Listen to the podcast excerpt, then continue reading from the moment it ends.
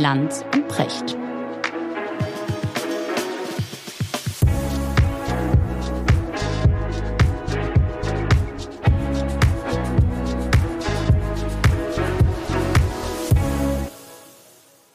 Richard, schönen guten Morgen. Ja, schönen guten Morgen, Markus. Heute mal wieder hm, persönlich. Du bist in Hamburg, freut mich sehr. Mhm. Immer nett mit dir hier in, in dieser Kemenate hier zu sitzen. Ja. Schwer verriegelt. Deutlich gemütlicher ist. Deutlich gemütlicher. Freue mich immer, dich von Angesicht zu Angesicht zu sehen.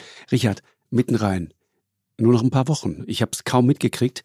Äh, Fußball-WM in Katar. Freust du dich? Das ist eine gute Frage, Markus. Also eine Fußball-Weltmeisterschaft in der Wüste. in einem Land, in dem Falkenjagd höher im Kurs steht als Fußball. In einer Autokratie die. Terrorismus und Kriege finanziert. Mhm. Ja, und die wir nicht zu Hause gucken können, weil da ist zu kalt. Mhm. die wir aber auch nicht zusammen gucken dürfen, weil wahrscheinlich neue Corona-Maßnahmen kommen. Hör auf, hör auf, hör. in einem Chaoswinter, während alle Angst haben, dass ja. irgendein Irrer in Moskau auf den roten Knopf drückt. Mhm. Das stimmt. Ja, das ist sozusagen die, die Gemengelage. Ja. Die Gasmangellage und, und die du, Gemengelage. Da fragst du dich, ob ich mich freue. So, ja. Und ich finde, es ist ehrlich gesagt eine total legitime Frage. Naja, also man könnte natürlich grundsätzlich sagen, Ablenkungen sind in dieser Zeit herzlich willkommen. So. Man kann aber auch auf der anderen Seite sagen, guck mal, ich erinnere mich 1991, Januar mhm. 1991. Deutschland war seit dem 3. Oktober wieder vereinigt. Mhm. Der Kalte Krieg schien überwunden. Und da begann im Januar 1991 der Überfall Saddam Husseins auf Kuwait und der sogenannte Zweite Golfkrieg. Mhm.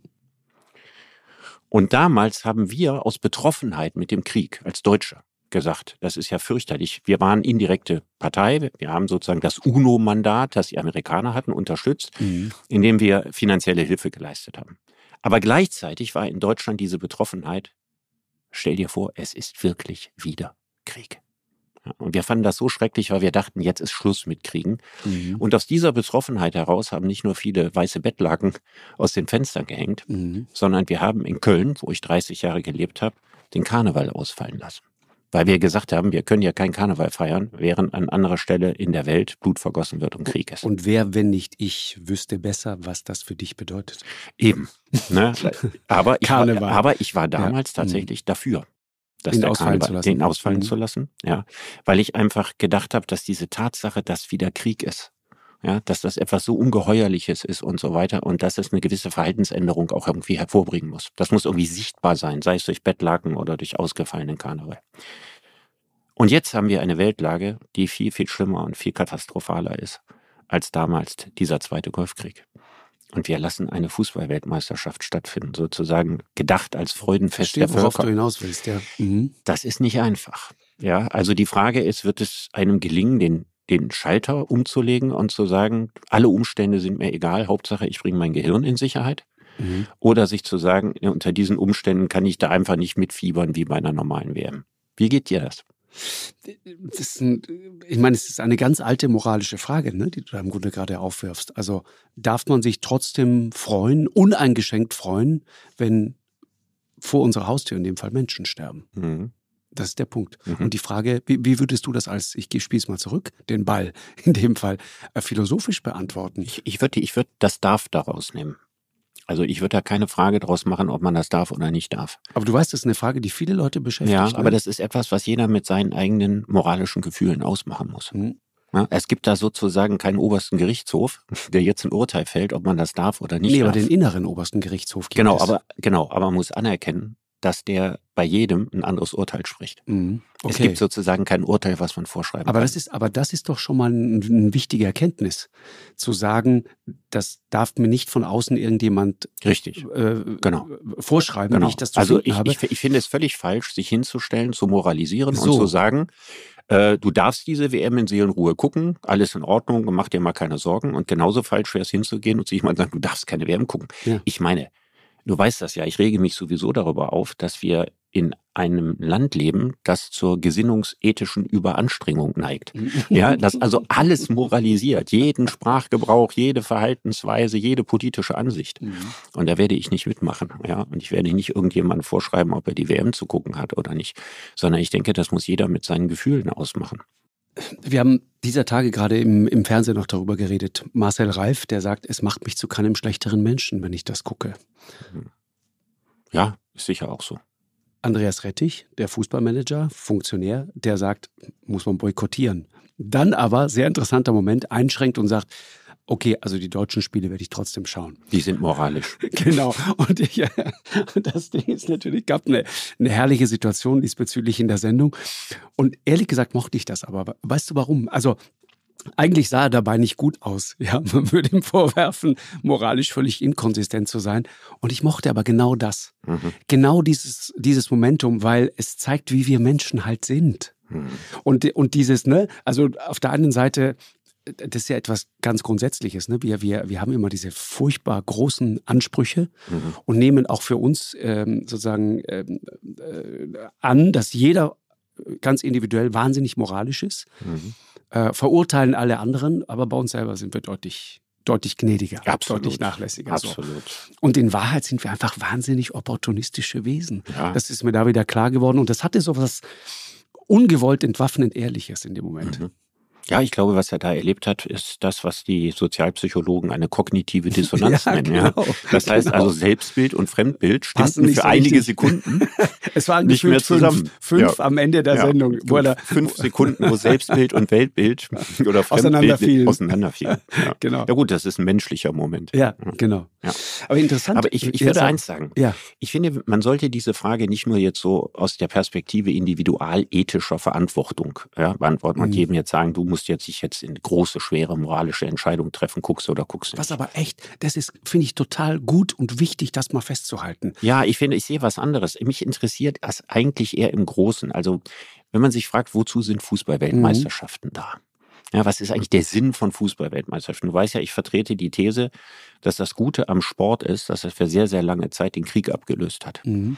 Das ist äh, ein alter philosophischer Gedanke von einem Philosophen namens George Santayana, den ich sehr schätze, den heute keiner mehr kennt. Und der hat das vor 100 Jahren schon festgestellt. Und der hat damals schon vermutet, dass der Sport, insbesondere der Fußball, ja, im, im, in, zumindest in Mittel- und Westeuropa an die Stelle von Kriegen irgendwann treten könnte. Dass wir also. Speziell der Fußball. Ja, ja, ja, das damals schon gesehen. Ganz, ganz früh. Witzig. Ja, was also wirklich beeindruckend ist. Ja, total.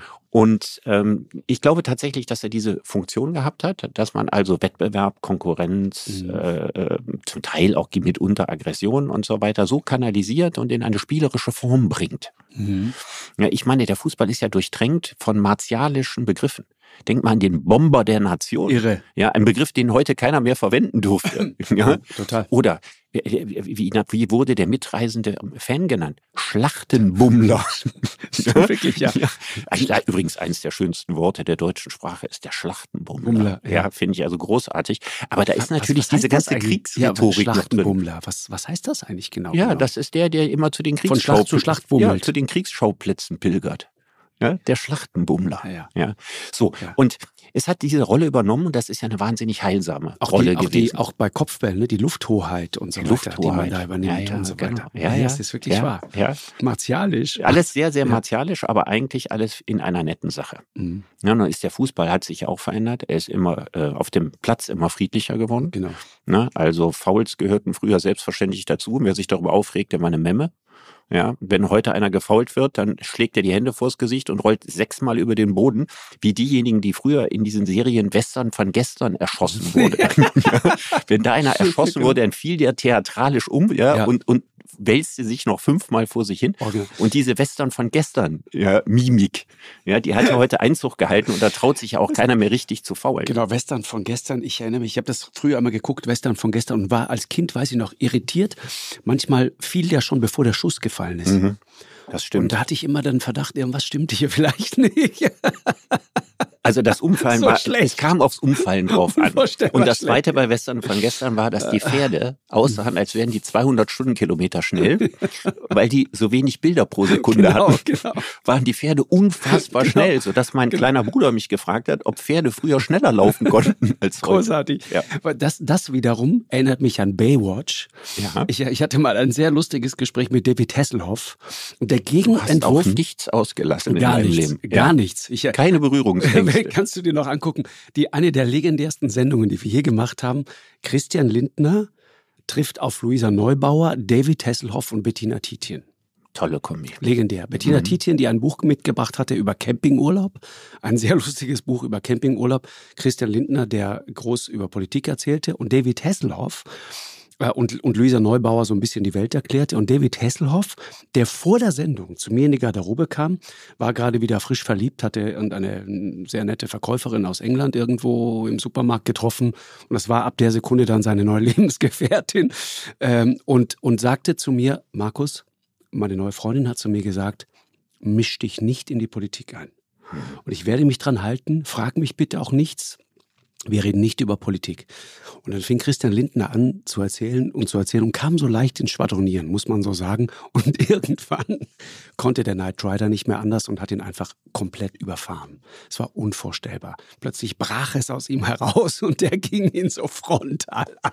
Und hinterher hat er sich dann bei mir nochmal dafür entschuldigt und sagt, ja, ich wollte doch nicht die Politik und so, es tut mir leid. Kriegt der Ärger mit seiner neuen Verkäufer. Genau, genau. Aber die Geschichte ist, du weißt, warum es immer diese, diese mega Zeitlupen gab. David Hasselhoff in Baywatch oder auch Pamela Anderson laufen in Zeitlupe ja, ja, über den Strand. Über den Strand. Weißt du warum? Ja, um, um, ich, ich dachte, es ging immer darum zu sehen. Dass es gut aussieht? Dass es gut aussieht? Nee. nee? nee also welche Körperteile wippen, welche halten und so weiter. Ja, hat Hasselhoff ein Sixpack oder nicht und genau. wackelt der und so weiter. Der ja. Begriff Boje, der nochmal eine ganz andere. Bedeutung kriegt, ja. Nee, sondern er, er sagte mir, was die Wahrheit ist, wir hatten immer zu wenig Handlung.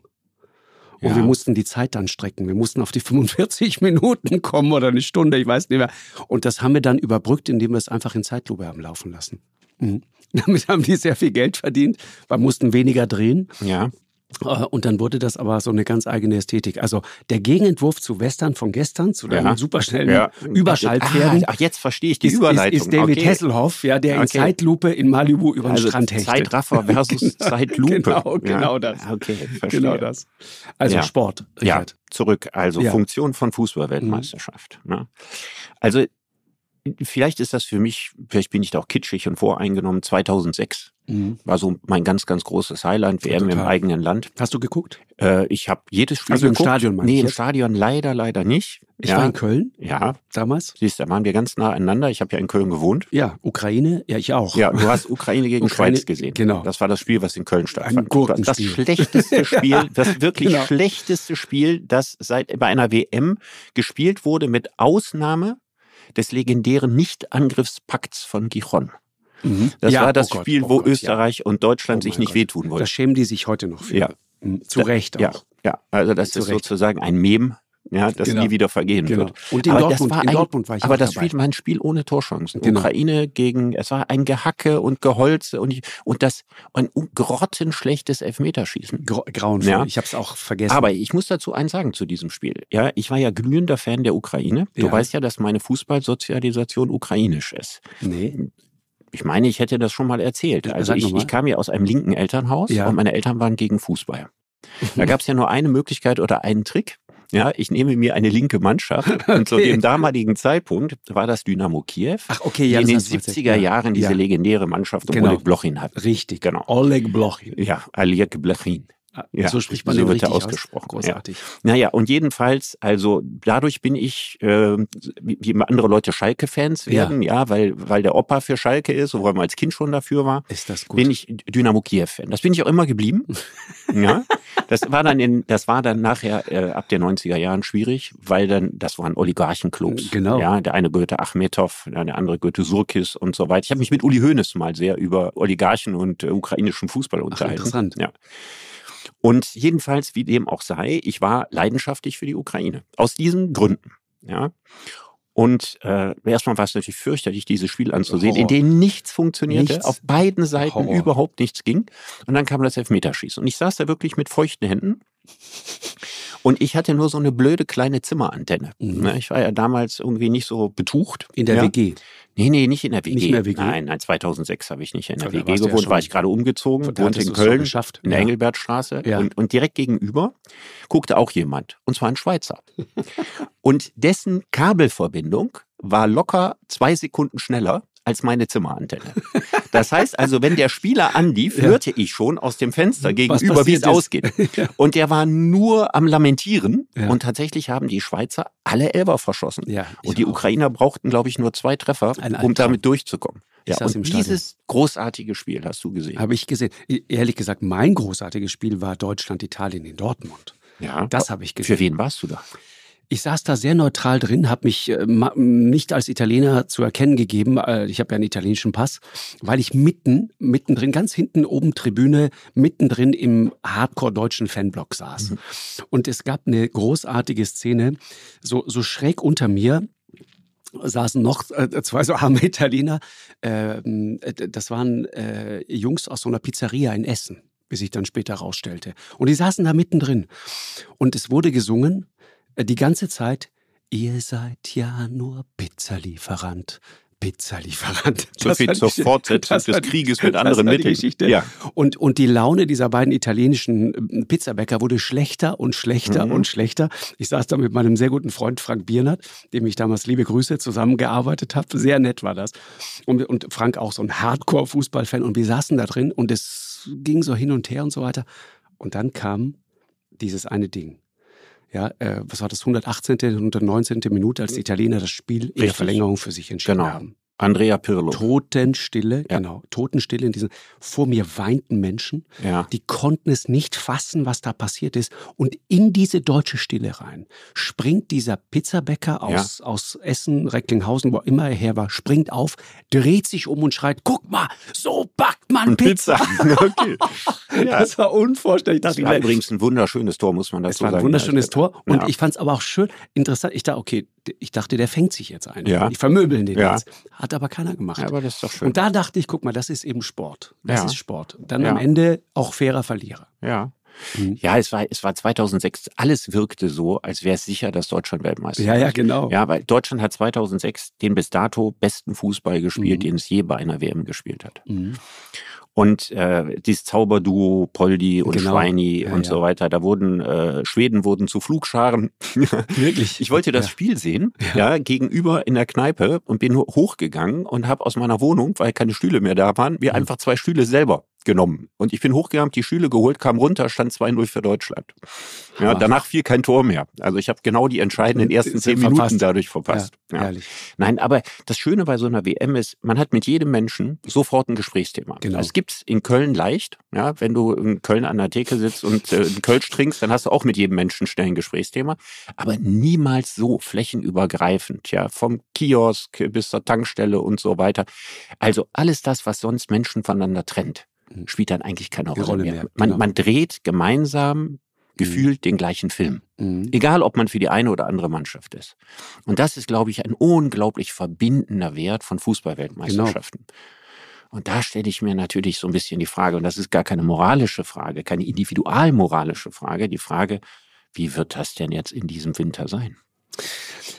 Ja, hast du recht. Ich ähm, habe in, in dieser Sendung auch war Sebastian Sohns ist ein ähm, totaler Fußballfan, der wollte mal Fußballkommentator auch werden, Sportjournalist werden, ist dann aber Islamwissenschaftler geworden. Also ganz interessante Geschichte.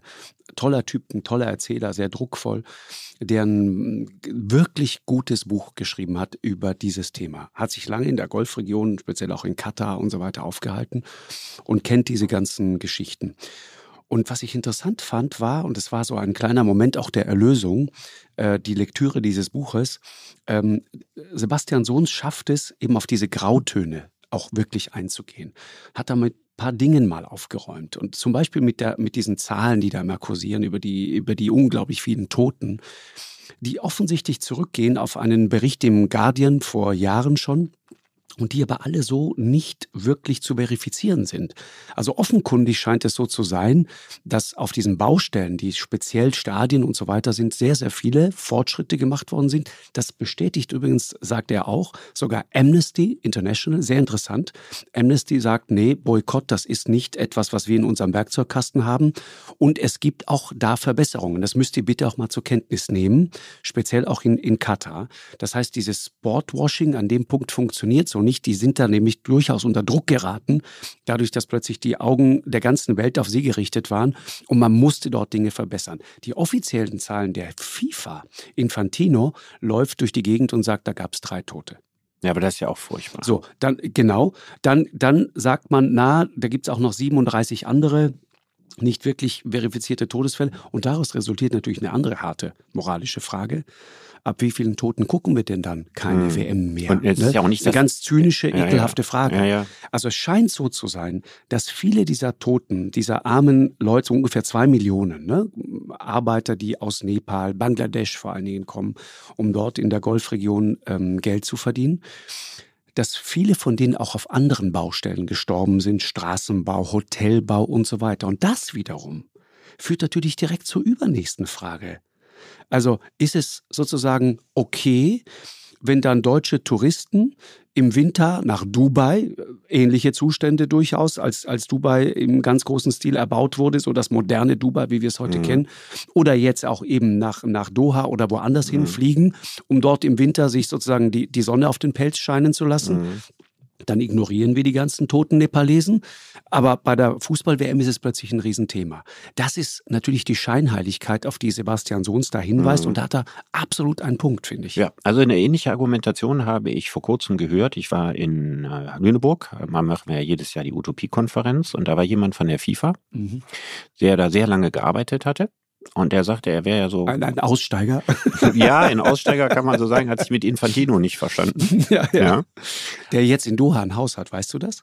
Der wohnt da. Ja, schön. Äh, und, und Andreas Rettich meinte, ich, denke, ich, ich warte darauf, bis er nach Riyadh umzieht. Ja, okay, genau. Ja, also Doha, Riyadh und Infantino haben sich wechselseitig wirklich, verdient. Wirklich ja. wahr. Also, und der hat mir auch gesagt, er muss ja eins sehen. Also, seit das Auge der Weltöffentlichkeit darauf fällt, genau. wie da die Arbeiter behandelt werden und wer auf den Baustellen stirbt und unter welchen Bedingungen die da arbeiten, hat sich natürlich massiv etwas verbessert. So.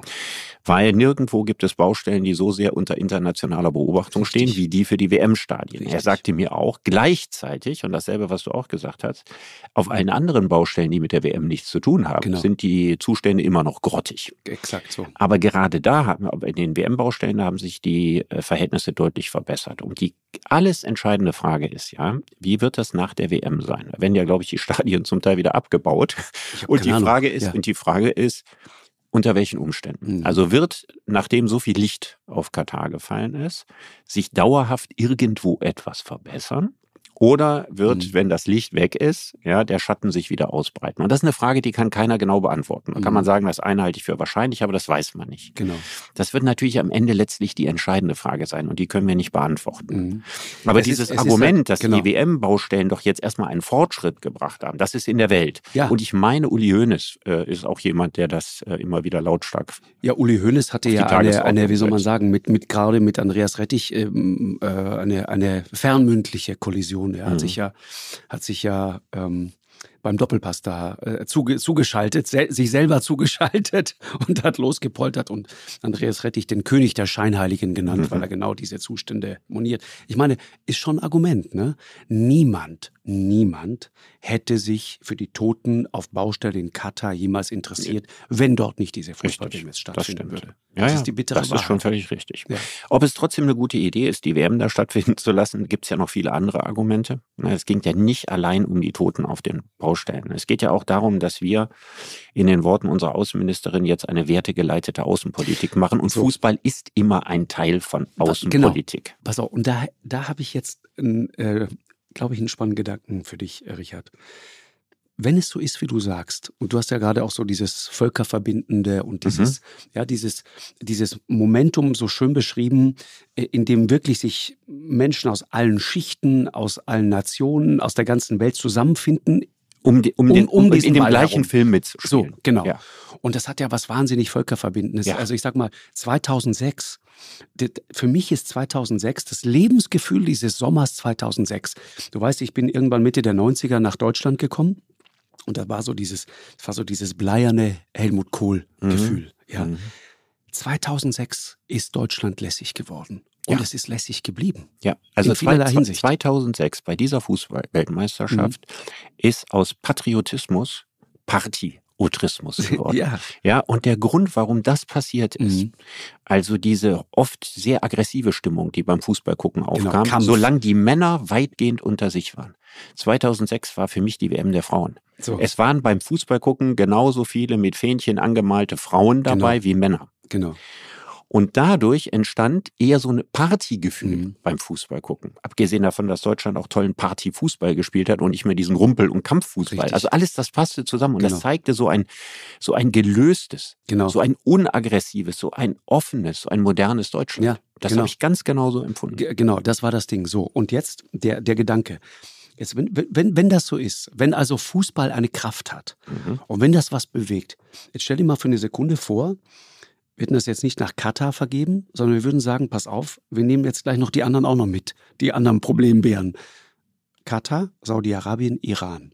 Ja. Dort tragen wir eine Fußballweltmeisterschaft ja. aus. Ja. Also Was im Iran, im Iran, also das, ich sehe es ganz unterschiedlich. Gibt Im ja eine Iran, irrsinnige Fußballbegeisterung. Wahnsinnig, auch unter Frauen. Osten, ja, ja aber auch im Iran. Also genau. Iran ist ein Riesenfußball. So, genau. Im Iran wäre es für das Mullah-Regime gefährlich. So. Das meine ich. Aber für die Herrschaft, Herrscherfamilie von Saudi-Arabien. Bin Salman, ja. Ja, wäre es nicht gefährlich. Das glaube ich auch nicht. Das, da sehe ich einen großen Unterschied. Mhm. Also der Iran ist ja ein grandioses, großartiges Land, über das wir im Augenblick viel zu wenig sprechen. Mhm. Und ähm, wir, das, wir reden häufiger darüber ja. tatsächlich. Und, ja, aber, aber wir beide haben noch nicht äh, ausgiebig ne, darüber gesprochen. Das stimmt natürlich. Ja, ja. Also, also, wir das, beide, ja, das ist ja, wahr. Ja, ja. Mhm. Aber, aber das äh, ähm, der Iran das Potenzial hat, dass da tatsächlich eine, eine Revolution ausbricht, quasi infolge einer, einer Weltöffnung. Mhm. Das halte ich tatsächlich sogar für denkbar. Aber ich halte das in Katar und in Saudi-Arabien nicht für vorstellbar. Mhm. Ja, es gibt, es gibt, ähm, es ist eh interessant, ne? wenn man sich mal anschaut, und da kommt wieder so ein Punkt. Und deswegen ist man da immer so ambivalent und immer so hin und her gerissen es gibt diese, es gibt 300.000 Kataris. Ne? Ich habe, als ich, als ich das jetzt äh, äh, hörte, dachte ich, na gut, dann kann sich eigentlich auch Südtirol jetzt mal für eine Fußball-WM bewerben. Ne? Ja. Also ich meine, ja. wir sind ein schönes Land, sympathische Leute, gutes mhm. Essen, ein Stadion in Bozen kriegen wir auch noch hin. Mhm. Eine eigene Nation seid ihr auch? Also, naja, gefühlt auf jeden Fall. Wir sind auf jeden Fall. Was seid ihr Südtiroler eigentlich? Ge Ge Geburtsitaliener und Gemütsdeutsche? Ja, also, diese Begrifflichkeiten würde ich komplett weglassen. Wir, ihr seid Südtiroler. Ja, wir sind Südtiroler erstmal. Ihr, ihr seid äh, ihr. Ja, nein, nein, auch das nicht. Es ist jetzt nicht so ein, so ein primitiver Patriotismus irgendwie. Also damit sage ich nicht, dass die Bayern da primitiv patriotisch sind, überhaupt nicht. Aber interessanterweise gibt es ein tiefes gegenseitiges Verständnis. Also die Südtiroler mögen sehr die Bayern und die Bayern mögen sehr die Südtiroler. Mhm. Und ich glaube, das kommt genau aus diesem so Lebensgefühl sowas heraus. Wie, wie gallische Dörfer, ja, die, die ja. irgendwie in einem ja, Land leben, äh, mit Hang, von, von dem sie sich gefühlt unabhängig fühlen? Ja, mit Hang zu einem gewissen Größenwahn. Mhm. Ja, also wir, wir machen uns, weißt du, wir sind so der, der Dackel, der sich immer gegen den Dobermann aufregt oder auflehnt, ja. Also den, den anfaucht und anbellt, weil er also nicht versteht, wie klein er eigentlich ist. Versteht. Das sozusagen gefühlt, gefühlt alle Zaubertrank getrunken. Ja, und so, so genau. kommt ein Reinhold Messner zustande. So, so, genau. Und Luis Trenker und, und, und Markus so. Ja, ja, genau. Nein, aber was ich, was ich meine ist, das ist ja eigentlich eine sehr schöne Art von von Patriotismus insofern, als sie die ist sehr begrenzt auf eine Region. Wir, wir, wir wollen da auch gar nicht großartig äh, irgendwie die Dinge verändern, was Nationen angeht dieses Konstrukt der Nation, von dem wir auch schon ein paar Mal gesagt haben, das hat sich wahrscheinlich so, wie es jetzt auch ist, in einer Art und Weise, in einer Welt, die immer enger zusammenwächst, auch überholt. Ja, Teil überholt Teil teilweise nicht. Teil, genau, ja, ja, genau. genau. Es gibt ja, das macht die Sache so schwierig. Das macht die Sache mhm. so schwierig, auch da wieder, genau. Aber diese Idee, das Europa der Regionen sozusagen, ja, das sind wir. Mhm. Äh, und deswegen, da leben, ich meine, da leben drei Sprachgruppen äh, zusammen. Das ist ein bisschen wirklich, was das angeht, wie in Katar. Also schwierig. Mhm. Es gibt nicht die katarische Gesellschaft. Darauf weist auch Sebastian Sohns hin, sondern sagt, da gibt es diese 300.000 Kataris, dann gibt es eine nennenswerte Zahl von, von ähm, europäischen äh, Ausländern im Sinne von Ingenieure, Manager, Leute. In, sagt er auch in Saudi-Arabien die verdienen gerade so viel Kohle mit Öl und Gas, äh, und Katar natürlich auch, äh, dass die nicht wissen, wohin mit der Kohle. Da ist eine gigantische Aufbruchsstimmung ja, ja. und jeder mittelklassige Manager kriegt sofort eine Million Dollar einfach dafür, dass er kommt und beim Aufbau sozusagen dieses Landes hilft. Das, da, die geben da jetzt richtig Gas. Und dann gibt es diese ungefähr zwei Millionen in Katar äh, Gastarbeiter. Und da gibt es natürlich ein problematisches System. Da gibt es dieses Kafala-System. Kennst du das? Mhm. Das ist sozusagen, das ist ein, ein, ein ursprünglich eigentlich ein, eine schöne Idee, die aus dieser beduinischen Gastfreundschaft kommt. Also mhm. ja, ursprünglich so, hat was mit Gastfreundschaft zu tun, mittlerweile komplett pervertiert. Ja. Also quasi ein, ein, ein, ein Staatsbürger von Katar, von denen Sebastian Sohns sagt, die Leute müssen eigentlich nicht arbeiten. Diese 300.000 gehören zu einer kleinen, schmalen Elite. Ja, die haben ein die arbeiten, bedingungsloses Grundeinkommen. Genau, die ja. arbeiten sozusagen, um sich selbst zu verwirklichen, aber genau. man muss es nicht wirklich. Ja. Äh, und, und dann gibt's eben dieses Heer von diesen zwei Millionen. Und auch da wieder diese, diese Ambivalenz. Also du, du bürgst als Katari für einen armen Nepalesen oder jemanden aus Bangladesch zum Beispiel. Die Familien in Bangladesch, Nepal legen teilweise unglaublich viel Geld dafür mhm. hin, um überhaupt die Chance zu kriegen, von, von, von in, in Katar arbeiten zu dürfen, dass jemand für dich ja äh, die, die Bürgschaft quasi übernimmt. Und daraus ist auch ein hochkorrupt äh, äh, korruptes Geschäftsmodell geworden. Das heißt, du bürgst nicht nur für einen, sondern für mehrere und dann verschacherst du diese Bürgschaft wieder an den nächsten und so weiter. Die, im, Im Grunde ist das Sklavenhandel, das ist nichts anderes. Mhm. Und dann äh, arbeiten die Leute für im Schnitt ungefähr 250, 270, 280 Dollar im Monat. Mhm. Das könnte man sagen. Das ist alles wieder ist, relativ. Ne? Das ja, ist nee, ist es eben nicht. Nee, ist es eben nicht, Richard. Obacht. Das dachte ich auch. Ich dachte, gut, vielleicht Lebenshaltungskosten günstiger. Äh, in Afrika irgendwo sind 270 50 Dollar im Zweifel viel Geld. Mhm. Äh, mitnichten. Das Leben in, in Katar ist ungefähr so teuer und teilweise teurer als das Leben hier in Deutschland. Mhm. Das heißt, du bist aber die Familien haben die doch, Sau. Aber die Familien haben die dahin geschickt, damit die, dahin geschickt, weil sie, Nepal, weil sie in Nepal 30 Dollar im Monat Richtig, und weil sie hoffen, dass die von dem genau. wenigen Geld, was sie in Katar kriegen, noch was abzweigen Was können. auch passiert. Also ja, weil die natürlich unter erbärmlichen Umständen nach genau Hause in Massenquartieren und so weiter, genau also gar das. kein richtiges Leben haben. Das ist der Punkt. Ja. So, das ist, das ist ein erbärmliches Leben. Das muss man wirklich so deutlich sagen. Und dazu kommt natürlich schwierige Finanzierungen. Du hast es ja kurz angedeutet. Da gibt es Verbindungen in den Irak, äh, nach Syrien, Al-Nusra, Al-Qaida, mhm. die Taliban und so weiter. Mhm. Jemenkrieg. Jemenkrieg. Und auch da wieder diese Ambivalenz. Ich erinnere mich, als Deutschland, das als Afghanistan war, ne? die Amerikaner äh, über Nacht da raus, kopflos, dann diese furchtbaren Szenen am Flughafen in Kabul und die Frage, für die deutsche Politik, wie kriegen wir unsere Leute da jetzt raus? Ja pragmatisch mithilfe der Kataris. So, genau ja. so ist es gelaufen. Und das ja. sagt dir keiner öffentlich im Fernsehen, ja, sondern hintenrum, wenn du dann fragst, sag, wie, wie habt ihr das denn gemacht? Wer sind denn eure Gesprächskanäle? Wer hilft euch denn dabei? Dann sagen dir Leute, die öffentlich ich will jetzt keine Namen nennen, aber öffentlich im Fernsehen verurteilen die Menschenrechtssituation in Katar. Mhm. Die, die äh, sehr moralisch argumentieren und sagen, Fußballweltmeisterschaft dort, du kannst dir vorstellen, aus welcher Ecke das kommt. Dieselben Leute sagen dir, du, ich traue es mich gar nicht laut zu sagen, aber ich rufe die aber Kataris ich meine, an, die, die helfen uns dabei. Das ist unser einziger die, die, Kanal zu den Taliban. Also Doppelmoral genau. ist die natürlichste Sache der Politik. So. Selbst jetzt, wo wir diese Russland-Sanktionen so sehr verschärft haben, genau. Freuen wir uns immer noch über das Gas, ja, das nach wie vor aus Russland kommt. So.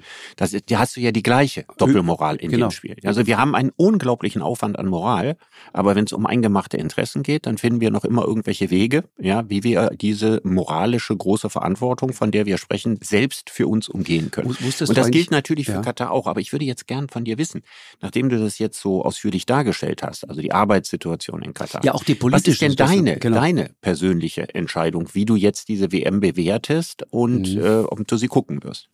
Also ich werde sie gucken. Definitiv. Ich, ich bin kein großer Fußballgucker, was jetzt Bundesliga ist und so weiter. Ich werde es auch ohne schlechtes Gewissen gucken. Ähm, aber natürlich muss man diese, man, ich glaube, man muss sich vieler Dinge bewusst werden.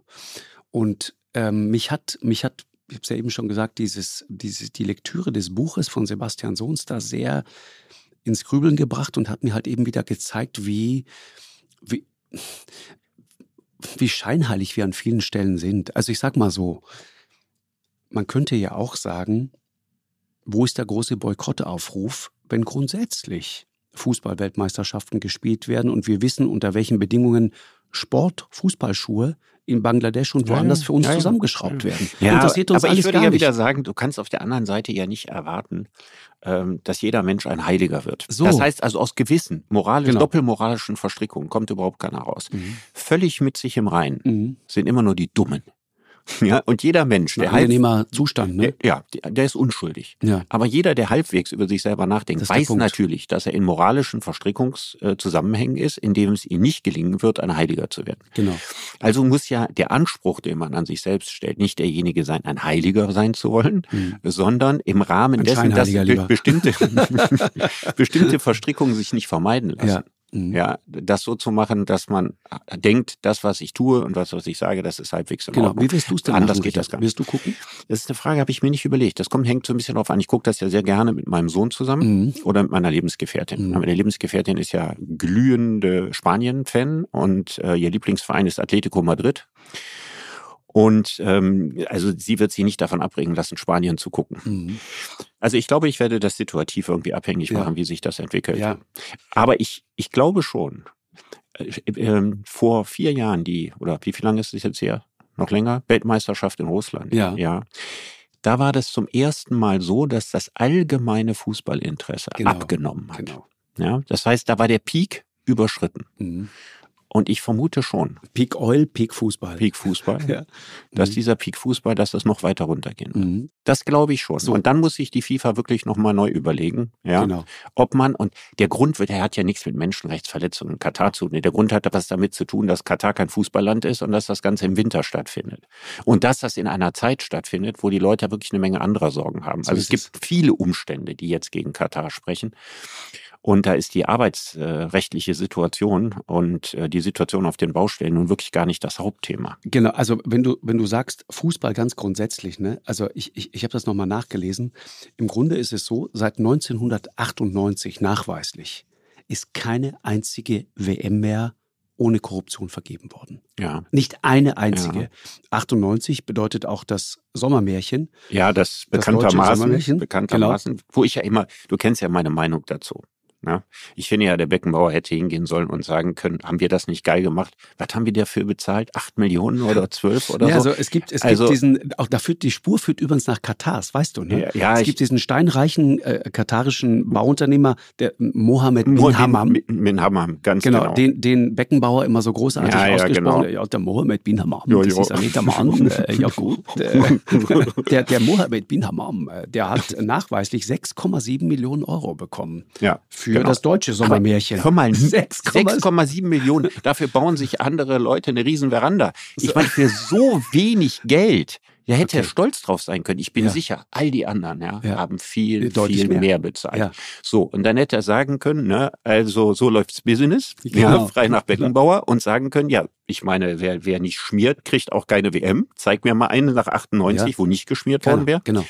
Dann wäre zwar strafrechtlich belangt worden, aber Punkt. für sein Image ja, wäre das Gold gewesen. Hätte man gesagt, der alte schwere Nöter, der Beckenbauer und so weiter, der hat uns die auch noch besonders günstig besorgt. Ja, ja, ja äh, Im Nachhinein ist das ja so. Ich meine, was für eine lächerliche kleine Summe, um eine Weltmeisterschaft zu kaufen. Ja, wenn das die ganze Wahrheit ist. Das, das Irre ist, äh, ich, auch das nochmal, die Zahl ist wirklich fantastisch. Von 43 angeklagten Funktionären ne, sind 28 dann tatsächlich verurteilt worden. Zu was? Äh, zu Haftstrafen, zu Geldstrafen, was? zu allem möglichen. Ja, soweit ich weiß, acht, äh, sechs, acht, keine Ahnung, also einige auf jeden Fall sind wirklich im Bau gewandert.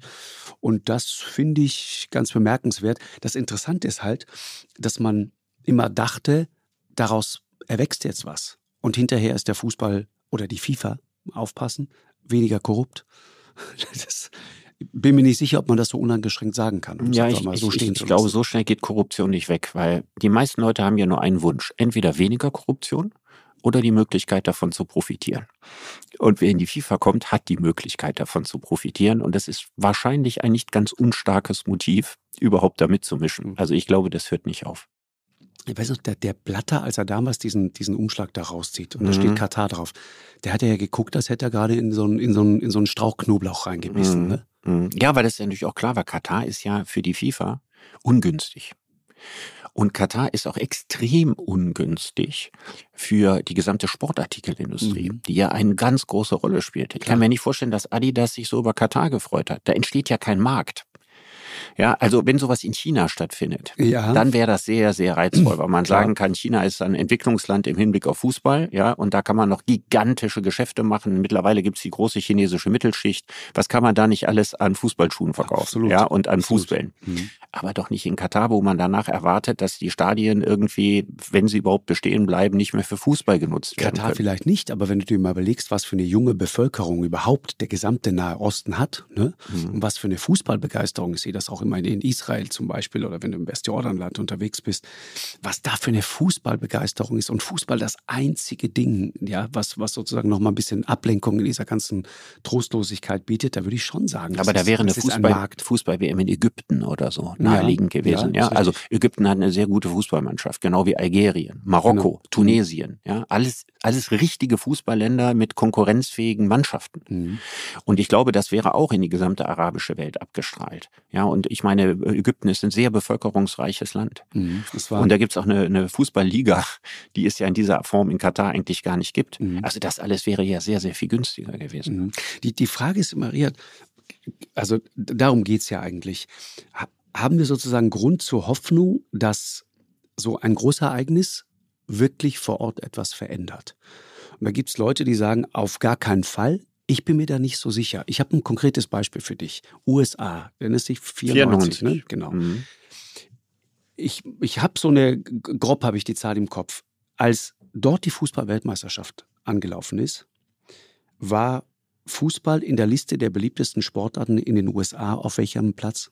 Ach, nicht, nicht, unter den Top 20. nee, so irgendwie 95 oder 96. Ja, also ich Männerfußball jedenfalls, ja, ne? Frauenfußball genau. ist ja sehr populär. Genau, mhm. genau aber irgendwo Platz 94, ja. 95, irgendwo wahrscheinlich hinter, hinter Schach oder Halma oder keine mhm. Ahnung was. So. Heute ist äh, Fußball eine der beliebtesten Sportarten in den USA. Mhm. Also Platz vier oder fünf. Ja, aber es also gibt natürlich auch ganz weit vorne. Es gibt aber noch ein anderes Potenzial sagen, mit den Stadien, was dann da ist. Ich weiß, aber du siehst, das hat eine Kraft. Das meine ja. ich jetzt. Das meine ich. Es hat eine ja. Kraft.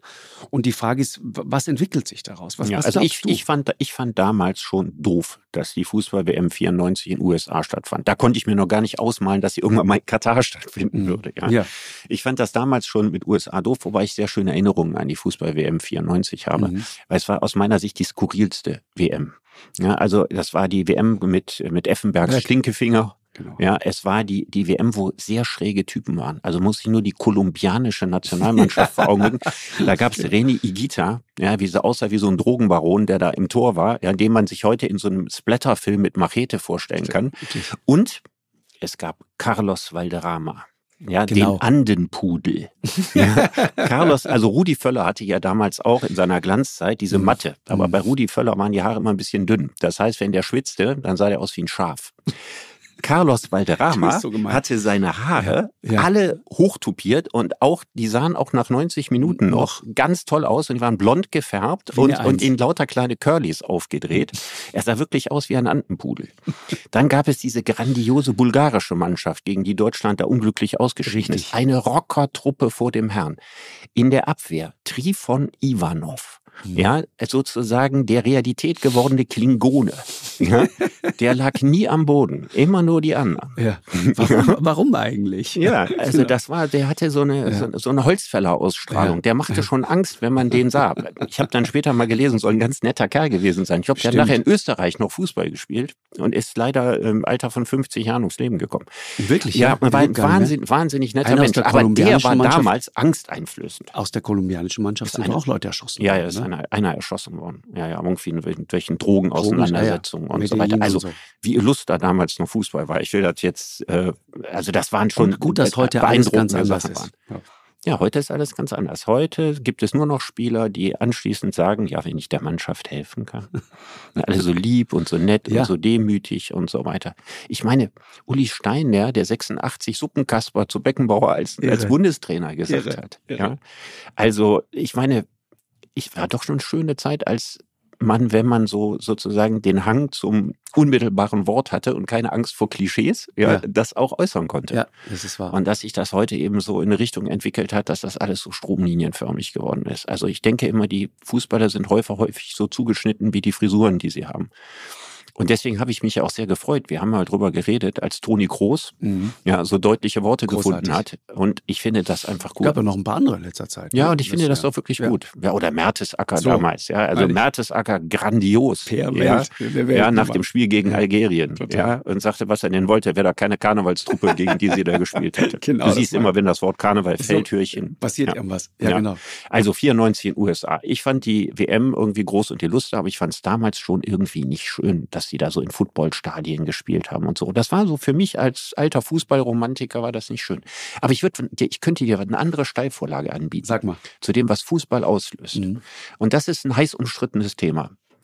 WM in Argentinien 78. Boah, ja. Mhm. So, sofort würde man sagen, und hat man nachher auch gesagt, sowas darf nie wieder passieren. passieren. Genau. 78, Videla-Regime, mhm. faschistische Diktatur, Militärdiktatur. Altnazis an jeder Ecke. Altnazis an jeder Ecke. Da haben die, die, äh, die reiche Oberschicht hat die Kinder der Leute adoptiert, die in den Gefängnissen zu Tode gefoltert wurden. Und zwar an kinderlose Familien und die nicht erzählt, wer ihre Eltern waren und so weiter. Grausig. Mhm. Und da hat man, obwohl man das alles wusste, 78 mhm. die WM stattfinden lassen. So. Und ich habe das als, als 14-Jähriger, so wie ich erzogen worden war, schon als maßlos skandalös empfunden und mhm. gedacht, das darf doch nicht wahr sein und mhm. so weiter.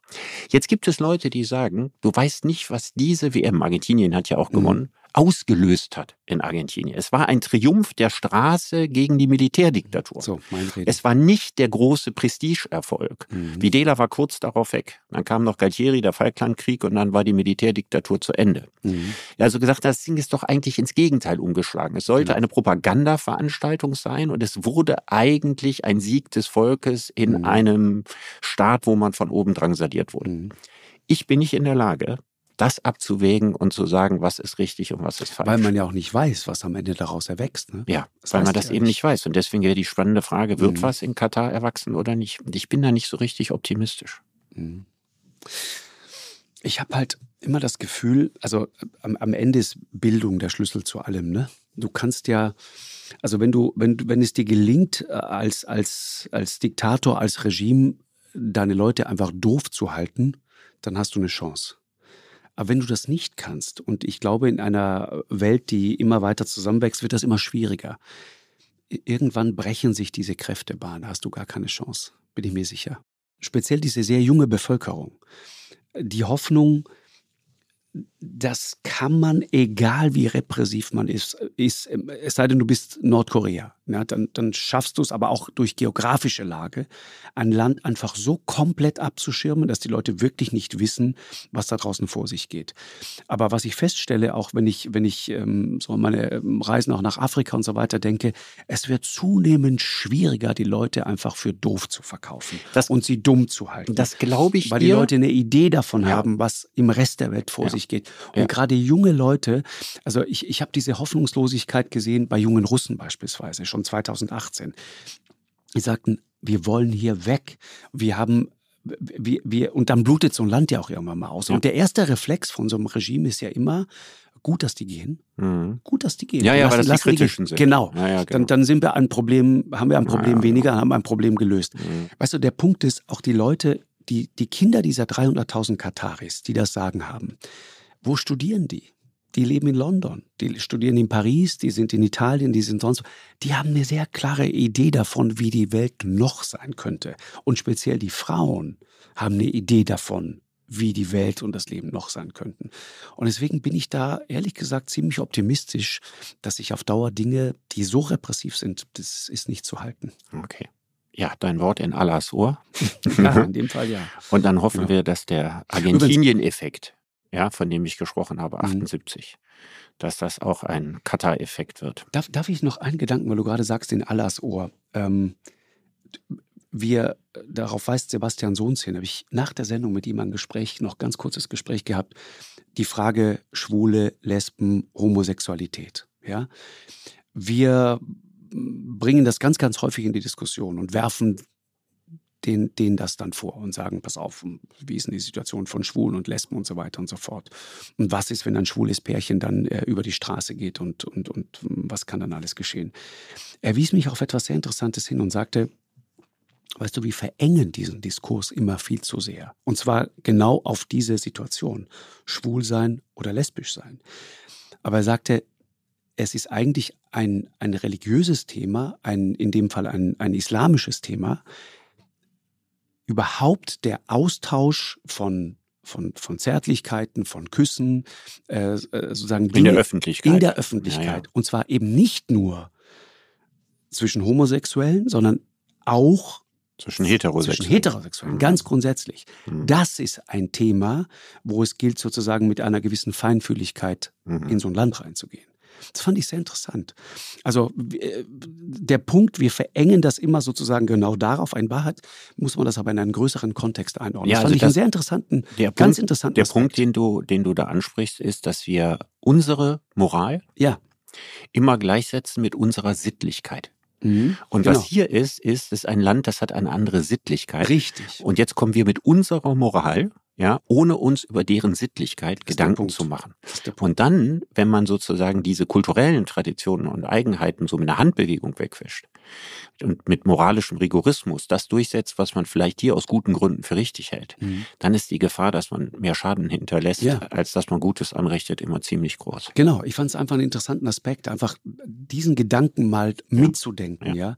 ja. Äh, und gleichzeitig sich darüber im Klaren zu sein, das wird ja dann häufig auch argumentiert, das ist unsere Kultur. Wir wir wollen das nicht. Das ist natürlich ein Argument, das nicht zieht, weil sexuelle Selbstbestimmung hat nichts mit Kultur zu tun. Das ist ein ja, Menschenrecht. Ja, ne? absolut, ne? genau. absolut.